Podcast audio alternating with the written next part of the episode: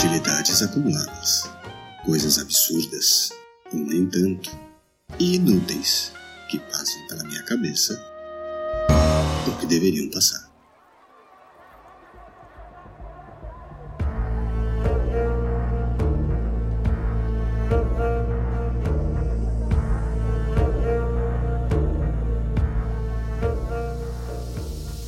Bom dia, boa tarde ou boa noite. Eu sou Samej Spencer, trazendo para você mais um episódio do podcast Inutilidades Acumuladas. O áudio que você ouve a seguir originalmente foi enviado como mensagem de voz num grupo no Telegram, no grupo Próximo Nível, em resposta a uma mensagem de um usuário. E essa mensagem diz o seguinte: abre aspas. Eu acho a infelicidade algo chato e ruim, porque hoje em dia é mais onipotente que jamais foi. Nunca existiu uma época com tanta depressão. Agora, com quarentena, em que os problemas familiares estão a um passo de distância, piorou. Fecha aspas. Então, ouça aí agora um pouquinho do que eu falei, um pouquinho do que eu enviei como mensagem de áudio em resposta a essa mensagem. Mais um alerta. Em certo trecho do áudio, eu menciono um episódio do podcast Despertar Zen da Monja Cohen. O link para este episódio está no show notes deste episódio. Então, confira aí as notas deste episódio que você verá o link direto para esse episódio do Despertar Zen da Monja Cohen.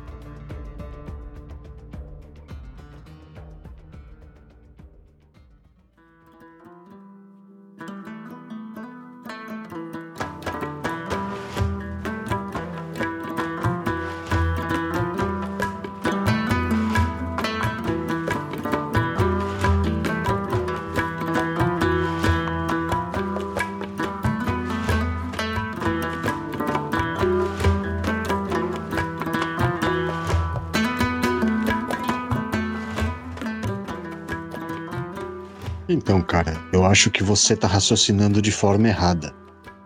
Só existe depressão porque o ser humano perdeu o sentido de vida, de quem é, do que é ser humano. Antigamente as pessoas não passavam de 25 anos, cara. Com 25 anos você já morria, com 40 você já era idoso. Eu tenho 40, vou fazer 41 daqui dois meses. Hoje em dia a pessoa vive 100 anos de idade, no mínimo. E há previsões por aí de que vão chegar a 120, 140 anos se bobear.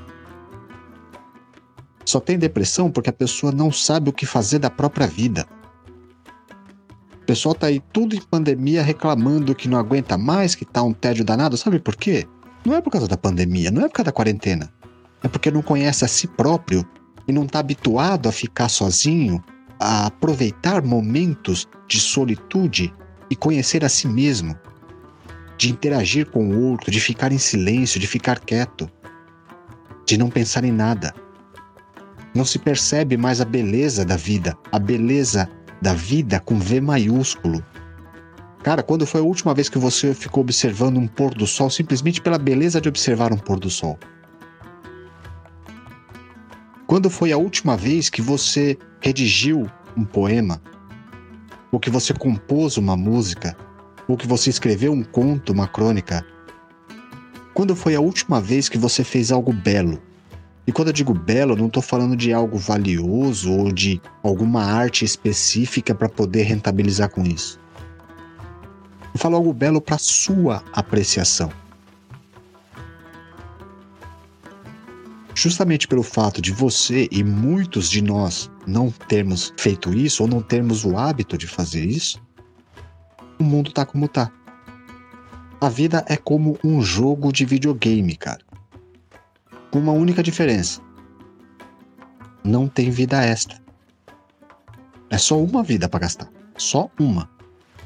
A gente vai lá, começa a passar pela, pelas fases da vida. Você vai tendo dificuldades. Enfrenta os mais fraquinhos primeiro. Vai se fortalecendo, aprende como que é o jogo. Aí você chega no primeiro chefão, passa, fica feliz pra caralho. Uhul, passei. Aí você tá feliz. Aí vem, a vida vem apresentando, né? O jogo vem apresentando, vem trazendo novos inimigos, novas tarefas, novas dificuldades. Só que dificuldades mais complexas do que aquelas que você já enfrentou antes. E enquanto você não aprende uma nova sequência de botões para apertar ou de ações para realizar, você não passa por aquilo ali. Aí chega o um novo chefão e com alguma dificuldade você vai lá e passa de novo. Você fica feliz pra caralho de novo. E continua, por um tempo você vai se dando bem, e de repente novas dificuldades, novas coisas são apresentadas pela vida ainda mais complexas do que as anteriores e mais, muito mais complexas do que as que foram apresentadas antes da anterior. E só aí, e só então, você começa a perceber que isso é um ciclo. O budismo fala isso, cara. Eu tenho aprendido isso. Eu não sou budista, eu não tenho religião. Mas no áudio que eu mandei aí acima da, da, da Monja Coen, no podcast da Monja Coen, ela fala exatamente sobre o que você tem mencionado no, nas mensagens superiores, nas mensagens logo acima do, do episódio que eu mandei aí acima. A única coisa factível, a única coisa repetitiva, a única coisa presente na vida que não muda nunca é a impermanência. Nada será como é por toda a eternidade. A felicidade não é constante, a infelicidade não é constante, a saúde não é constante, a doença não é constante, e assim vai. Para que você nascesse, outras pessoas precisaram morrer. E quando essas pessoas morreram, foram enterradas ou foram queimadas, se tornaram parte da natureza de novo, que se renovou e assim foi sucessivamente até chegar em você, até chegar em mim, até chegar no meu filho. E nós vamos morrer. E não tem problema nenhum. Independente da forma como isso aconteça, se num acidente de moto na Marginal Tietê como meu irmão, se por uma doença como o amigo do, do Renato, como ele mencionou mais cedo aí, se num, num atentado, se numa guerra, não importa como isso aconteça, nós vamos morrer. E ficar preocupado com como vai morrer, se vai morrer, por que vai morrer, cara, é desnecessário. O que importa hoje é o que você está fazendo entre o ponto de chegada até o ponto de partida. Você está vivendo? Você está aproveitando? Você está. Enfim, você está fazendo valer a pena estar aqui? Ou você só está consumindo o oxigênio aqui, impedindo que outra pessoa respire melhor? Ou você só está fazendo um acúmulo de dejetos aqui nesse mundo? Qual é a sua função? Qual é a minha? Cara, eu não tenho acúmulo nenhum de riqueza. Minha conta no banco tá zerada. Mas eu vivo cada dia eu vivo, eu tenho prazer em viver cada dia. E quando a morte chegar, cara, eu vou dar um abraço nela. Eu vejo a morte como uma amiga que eu não vejo a hora de encontrar. Isso não quer dizer que eu vá acelerar a chegada dela. Não preciso disso. Mas eu vou comemorar quando ela chegar. É uma amiga, uma conselheira. Marco Aurélio falava isso. Imperador romano torne a morte sua conselheira e você se tornará um homem sábio, você se tornará um homem melhor.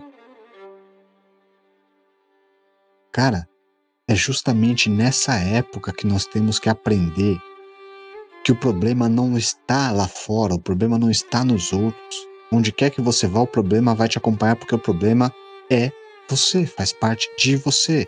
Quando eu digo você, não estou mencionando você indivíduo, tô falando você ser humano, eu tô incluso. Nós temos que aprender a nos, a, a nos comportar de forma ética, com a gente primeiro. E o que, que eu quero dizer com forma ética? Nós somos um ser que tem corpo, alma e espírito. A gente cuida bem do corpo, faz exercício, compra boas roupas, tem uma boa alimentação, mas não alimenta a alma, não alimenta o espírito. Observar as belezas, cara. Observar uma simples abelha recolhendo o pólen de uma flor. Isso é alimento para a alma. Ler poesias, ouvir músicas, música mesmo, não estou falando barulhos. Ouvir música, compor, escrever, ler. Agora a gente fica só em coisas imediatistas, assistindo apenas é, é, resumos de um tweet de 280 caracteres, um TikTok de, de menos de um minuto e perde a beleza das coisas complexas, das coisas belas da vida, fica se contentando apenas com migalhas? É assim que você quer curar a depressão? É assim que você quer ter uma vida decente? É assim que você quer acabar com a infelicidade? Cara, sem a infelicidade você nem sequer reconheceria a felicidade. Sem momentos infelizes, a felicidade seria tédio. Aproveita isso, cara. Agradeça pelos momentos de infelicidade, porque ela também é passageira. Tudo isso vai passar. E depois vai vir a felicidade que também vai passar. E depois vai vir a infelicidade de novo que também vai passar. E assim sucessivamente.